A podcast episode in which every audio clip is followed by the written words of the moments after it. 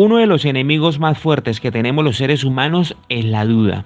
¿Qué nos dice nuestro Señor en su palabra? En el Evangelio según San Marcos capítulo 11 nos dice, confíen en Dios. Les aseguro que si tienen confianza y no dudan del poder de Dios, todo lo que pidan en sus oraciones sucederá.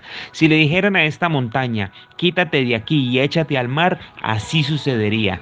Solo deben creer que ya está hecho lo que han pedido.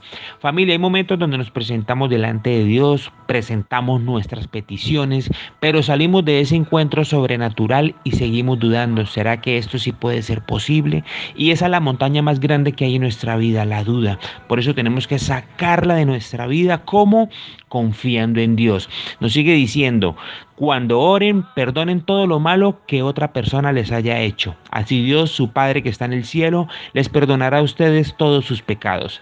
Querida familia, en el mundo tenemos que ver para creer, pero con Dios, si creemos, veremos. Que tengan un feliz día y muchas bendiciones.